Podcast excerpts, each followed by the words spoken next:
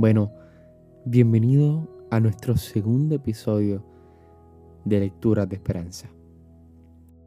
Hoy voy a ser un poco inusual también, porque vamos a tener en vez de tres lecturas, cuatro. Cuatro para que reflexionemos y hablemos con Dios. Y si estamos perdiendo la esperanza, si estamos perdiendo la fe, vayamos reconstruyéndola nuevamente. Comencemos. Cierra tus ojos y empecemos a meditar lo que Dios nos tiene para nosotros en el día de hoy. Salmo 27. Yahvé es mi luz y mi salvación. ¿A quién temeré? Yahvé, el refugio de mi vida. ¿Ante quién temblaré? Cuando me saltan los malhechores, habidos de mi carne. Ellos adversarios y enemigos tropiezan y sucumben. Aunque acampe un ejército contra mí, mi corazón no teme. Aunque estalle una guerra contra mí, sigo confiado.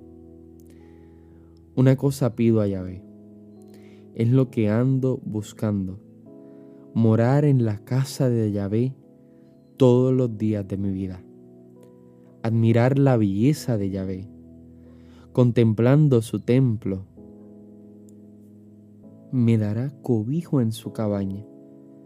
El día de la desgracia me ocultará en lo oculto de su tienda. Me encumbrará en una roca. Entonces levantará mi cabeza ante el enemigo que me hostiga, y yo ofreceré en su tienda sacrificios de victoria. Cantaré, tocaré para Yahvé. Escucha, Yahvé, el clamor de mi voz. Ten piedad de mí, respóndeme. Digo por mis adentros, busca tu rostro. Sí, Yahvé, tu rostro busco no me ocultes tu rostro. No rechaces con ira a tu siervo, que tú eres mi auxilio. No me abandones, no me dejes, Dios de mi salvación. Si mi padre y mi madre me abandonan, Yahvé me acogerá. Señálame, Yahvé, tu camino, guíame por senda llana, pues tengo enemigos no me entregues al ardor de mis rivales, pues se alzan contra mí testigos falsos, testigos violentos además. Creo que gozaré de la bondad de Yahvé en el país de la vida. Espera en Yahvé, sé fuerte, ten ánimo, espera en Yahvé. Jeremías 29, 11 al 13 porque yo sé muy bien lo que haré por ustedes. Les quiero dar paz y no desgracia, y un porvenir lleno de esperanza, palabra de Yahvé.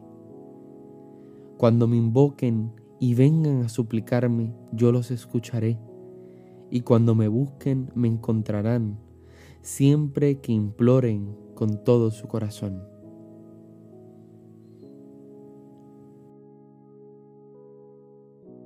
Isaías 41, 8 al 10. Pero tú, Israel, eres mi siervo, tú eres mi elegido, pueblo de Jacob, raza de Abraham, mi amigo. Yo te traje de los confines de la tierra, te llamé de una región lejana, diciéndote, tú eres mi servidor. Yo me fijé en ti y te elegí. No temas, pues yo estoy contigo.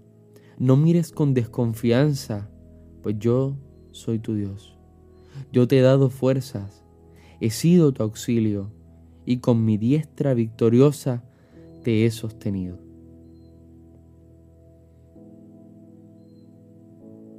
Segunda de Corintios 4, 13, 18. Está escrito, creí, por eso hablé.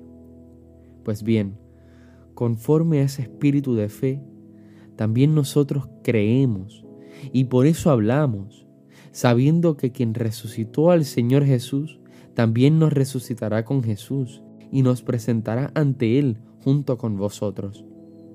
Y todo esto ha redundado en vuestro provecho, a fin de que cuantos más reciban la gracia, mayor sea el agradecimiento para gloria de Dios. Todo esto nos ayuda a no desfallecer.